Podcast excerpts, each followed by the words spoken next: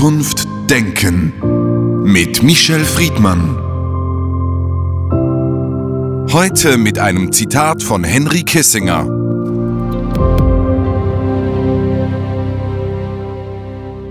Die Haltung des Westens und Russlands gegenüber einer Krise wie der Ukraine ist diametral verschieden. Der Westen versucht, die Rechtmäßigkeit jeder festgelegten Grenze festzustellen. Für Russland ist die Ukraine Teil des russischen Erbguts. Michel Friedmann, nach dem Zweiten Weltkrieg galt über viele Jahrzehnte die westliche, freiheitliche, demokratische Welt als der sogenannte Westen und das Lebensmodell, das sozusagen als Vorbild stehen soll. Dieser Begriff der Westen ist jetzt immer wieder aufgetaucht in der Debatte um die aktuellen Konflikte unter anderem Ukraine und Russland. Was ist dieser Westen?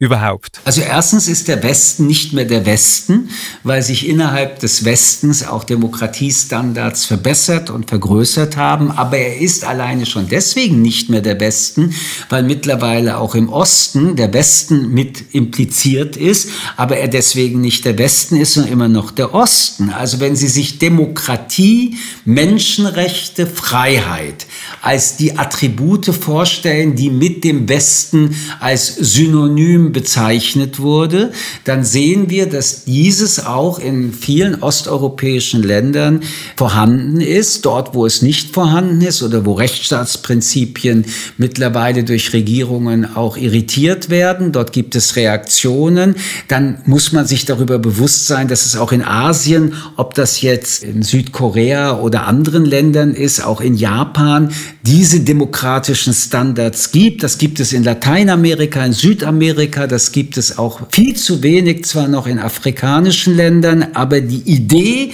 ist geografisch nicht mehr gekoppelt mit dem, wie man es sich vorgestellt hat, auch um den Zweiten Weltkrieg herum, als es noch den Korridor gab, als es die beiden Blöcke Ost und West mit der Sowjetunion und Amerika als die beiden symbolischen Gegenspieler gab. Ich glaube, die Geschichte mit dem Westen als dieses Synonym für Demokratie und Freiheit war hingewendet nach Amerika und alle Länder, die durch mit Hilfe von Amerika in Demokratie gelebt haben, also auch ein Großteil Europas. Und die anderen, die über die Sowjetunion getriggert werden als Begriff, und das waren unfreie Länder. Äh, nur im Jahre 2022 würde ich jedenfalls diese geografische Frage deutlich auflösen und mir damit auch die grundsätzliche Frage stellen, ob wir bei der Weiterverwendung des Begriffs Westens noch auf der Höhe der Zeit sind. Nun könnte man argumentieren, dass der Westen ist nicht nur eine geografische Bezeichnung, sondern vielleicht auch eine ideologische Bezeichnung. Also Demokratie und Freiheit sind daran gekoppelt, aber vielleicht ist es auch eine Art der Selbstüberhöhung gegenüber anderen. Wie stehen Sie dazu? Also man muss, wenn man Ihre Frage ernst nimmt, was ich gern tue, sofort assoziieren, der Westen hat auch was mit dem Kapitalismus zu tun. Wir können es auch soziale Marktwirtschaft nennen, aber jedenfalls das Kapital, die Wirtschaft, Wachstum sind wichtige Elemente auch in der Geschichtserzählung über den Westen, gekoppelt übrigens mit der Geschichtserzählung von Wohlstand. Der Staat generiert Steuern, weil die Wirtschaft funktioniert, das heißt die Infrastruktur der Makro Mikrokosmos ist ein Wohlstandsmakrokosmos. Das Individuum erwirbt mehr und mehr auch Einkommen und auch das ist aber der Westen, aufgrund dieser äh, Wohlstandsgesellschaft wird umgekehrt wiederum vom Staat die Verantwortung übernommen, dass diejenigen, die arm sind, wenig verdienen, durch staatliche Leistung ein menschenwürdiges Mindesteinkommen und Leben garantiert bekommen. Und für uns war der Osten als Gegenbegriff Planwirtschaft, im Prinzip eine Staatswirtschaft, wo der Einzelne kaum wirklich nach seiner Leistung Lohn hatte, währenddessen der Osten die Erzählung so gemacht hat, alle kriegen mehr oder weniger den gleichen Lohn, Gleichheit der Menschen.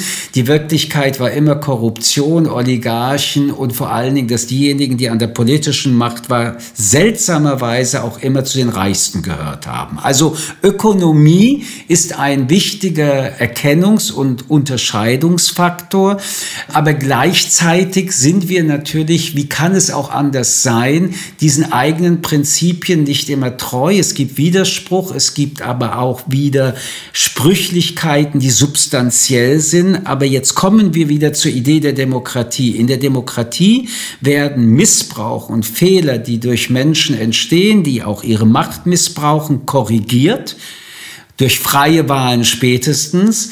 Im Osten, was für uns wiederum für Diktatur steht, was für uns für Tyrannei steht, was für uns für Autokratie steht, werden Fehler nicht korrigiert, weil diejenigen, die kritisieren, in der Regel ihr Leben verlieren, jedenfalls ins Gefängnis kommen.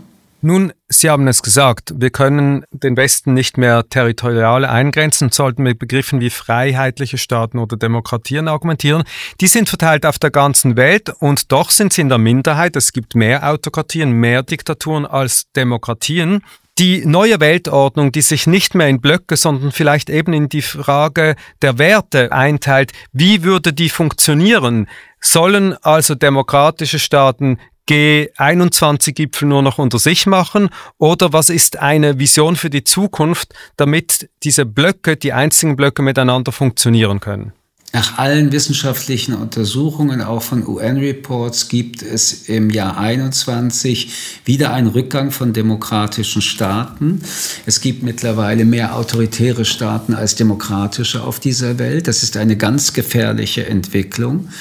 Punkt zwei, die Auseinandersetzung, die auch in der Ukraine stattfindet, aber die gesamten Destabilisierungsversuche auch mit Cyberwar, mit äh, Propagandamanipulationen in Netzen, mit Beeinflussung von demokratischen Wahlen, nicht nur in Amerika, als die Trump-Wahl stattgefunden hat.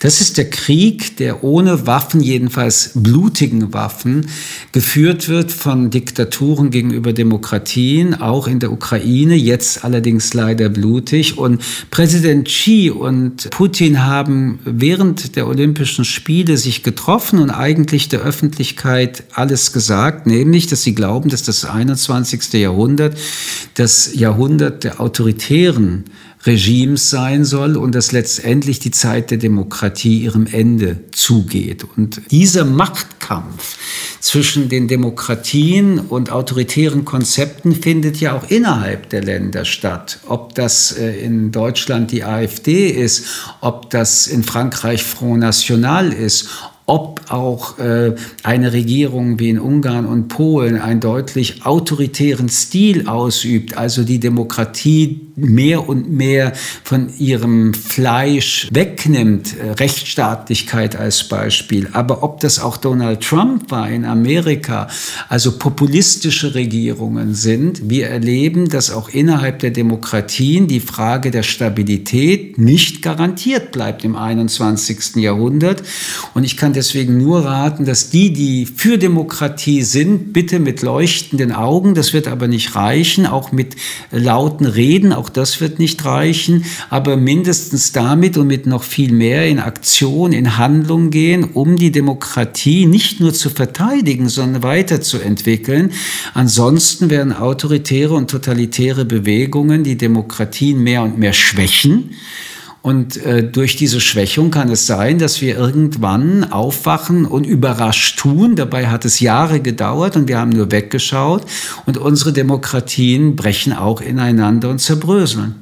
Diese Perspektive wäre die despotische oder despotische Perspektive. Die Frage ist natürlich, wie kann man das demokratische Modell stärken und stark halten, weil diese Asymmetrie, die Sie gerade beschrieben haben, die ist ja inhärent. Also was müssen die Demokratien, die freien Gesellschaften tun, damit sie eben nicht mehr so angreifbar und stärker sind? Ja, ich kann nur vom Einzelnen beginnen, weil wissen Sie, die Demokratien, die Staaten, die Völker, das äh, entlastet uns sofort, wenn wir miteinander reden. Fangen wir also vom Einzelnen an. Jeder und jede Einzelne ist verantwortlich dafür, ob die Demokratie Sauerstoff bekommt oder ob sie einschläft.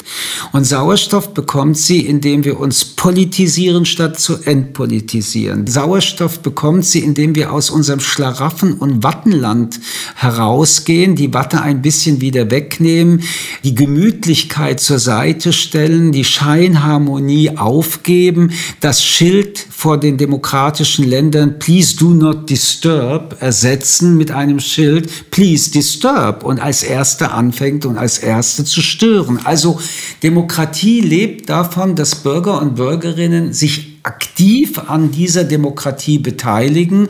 Und jetzt können wir in die Systeme reinschauen und sagen, was ist die Pflicht der Politiker und Politikerinnen. Aber am Ende reagieren genau diese auf das, was Bürger und Bürgerinnen von ihnen abverlangen. Und wer eher eine Schlaftablette will, der schläfert auch die Demokratie ein.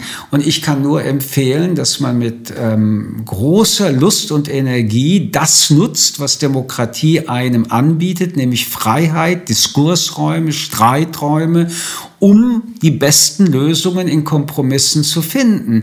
Ich habe das Gefühl, dass selbst Jetzt, wo dieser Ukraine-Krieg stattfindet, und er ist in der Tat nicht nur ein territorialer, sondern der Präsident der Ukraine hat recht, und es ist nicht Pathos, wenn er sagt, das ist nicht ein Krieg nur der Ukraine, sondern es ist ein Krieg von allen Europäern. Der Angriff ist ein Angriff auf einen demokratischen Staat. Die Idee ist, diesen demokratischen Staat abzuschaffen und einzuverleiben von einem mörderischen Diktator. Und wenn das möglich ist und wenn das passiert, schwächt das erneut die Demokratie an sich. Und es gibt etwas, was die Demokratie einem abverlangt, äh, und das ist ist schmerzhaft, nämlich Glaubwürdigkeit. Und all diejenigen, die dauernd über die Demokratie und die Werte der Demokratie und wie wichtig Demokratie und diese Werte sind, redet, muss sich nach seinen Handlungen dann doch messen lassen. Da ist noch viel Luft nach oben. Michel Friedmann, vielen Dank für das Gespräch. Ich danke Ihnen. Zukunft Denken mit Michel Friedmann. Ein Podcast des jüdischen Wochenmagazins Tachles.